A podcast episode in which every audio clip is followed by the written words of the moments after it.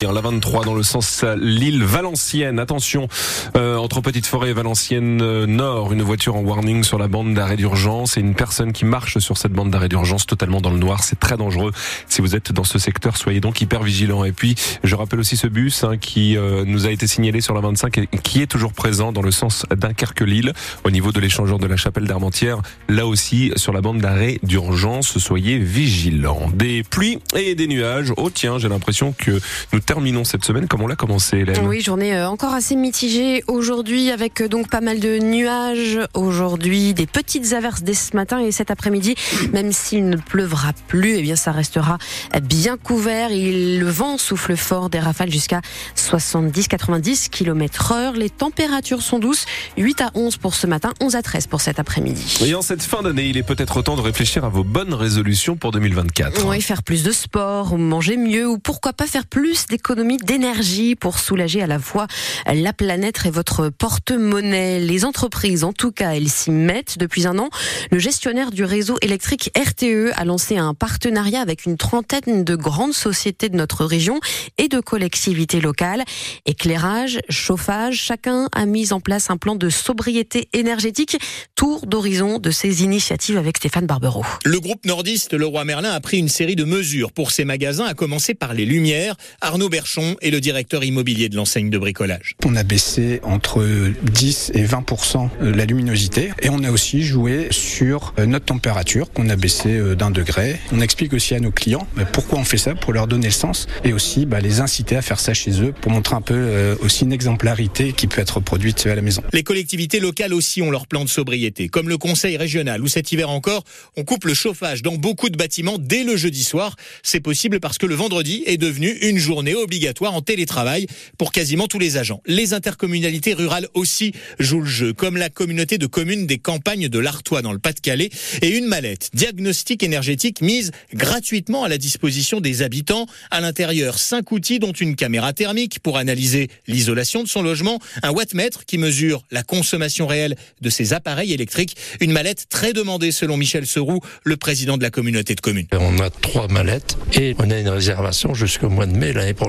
Les particuliers viennent nous voir, ça marche très bien. Autre forte demande dans ce territoire situé à l'ouest d'Arras, la pose de panneaux photovoltaïques sur le toit des maisons, deux fois plus de demandes en un an. Et pour vous aider, vous aussi, à faire des économies d'énergie, sachez que l'application EcoWatt, qui informe sur le niveau de tension sur le réseau électrique, propose une toute nouvelle fonctionnalité. Elle permet de savoir à quel moment votre consommation est complètement décarbonée, c'est-à-dire à quelle plage horaire vous pouvez consommer sans faire appel aux centrales à gaz comme chez nous, celles de Dunkerque, Bouchain ou encore Pont-sur-Sambre. Retour à la normale ce matin chez Eurotunnel après une grève express côté français. Les employés du tunnel sous la Manche ont fait très rare débrayer hier pour réclamer le triplement d'une prime de 1000 euros que la direction leur avait promis.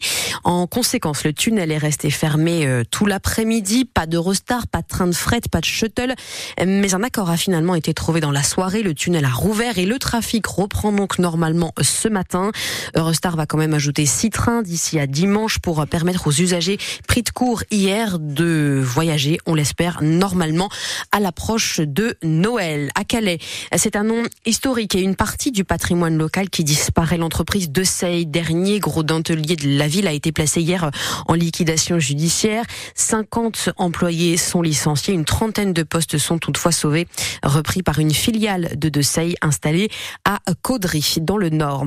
C'est l'un des dangers de l'hiver, le monoxyde de carbone, gaz à la fois euh, incolore et inodore, a fait une nouvelle victime hier. Un homme de 73 ans à Oudin, près de Béthune, dans le Pas-de-Calais. Il a été intoxiqué à cause d'un chauffage d'appoint en mauvais état. Ce septuagénaire a été transporté à l'hôpital de Beuvry. Après journal, notre invité sera Monseigneur Leboulch, archevêque de Lille, qui sera, qui sera euh, bien évidemment très occupé dans les prochains jours avec toutes les célébrations de Noël. Avec lui, nous reviendrons euh, aussi sur l'actualité récente, comme l'adoption euh, de la loi immigration par le Parlement.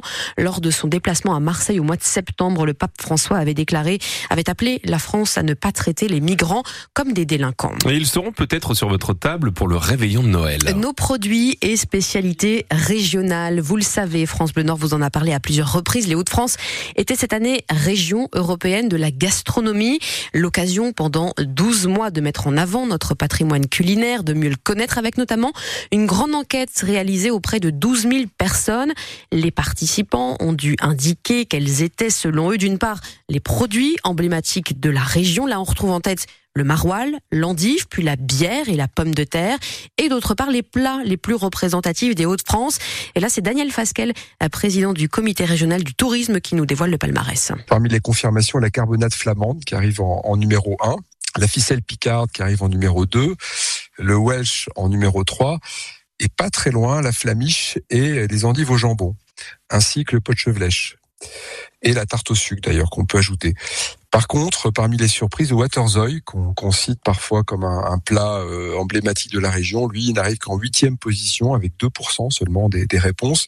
Et encore plus surprenant, les moules frites arrivent en neuvième position avec 1,42%. Et le gâteau battu euh, est battu, c'est le cas de le dire, puisqu'il arrive en dixième position avec seulement 0,4%. Donc, euh, on voit bien qu'il y a voilà, à la fois des confirmations, quelques surprises, mais surtout l'enseignement majeur, c'est que nous avons une région euh, incroyable avec une diversité euh, forte de produits et de plats. Et c'est cette richesse et diversité qu'il faudra savoir mettre en, avant dans les années qui viennent. Daniel Fascal avec euh, Sophie Morland. Et la suite de cette année européenne de la gastronomie, ce sera de créer un recueil des recettes familiales des Hauts-de-France Collecte qui sera ensuite élargi à toute la France afin de concevoir un conservatoire national des recettes populaires. Cuisine toujours avec, avant les festins de Noël en famille, les réjouissances peut-être en entreprise ou à la cantine comme au lycée professionnel Louis Armand de Gemont, où les élèves ont dégusté hier le traditionnel repas de Noël au menu du saumon, des gaufrettes de pommes de terre et même de l'autruche, sans oublier l'immanquable bûche reportage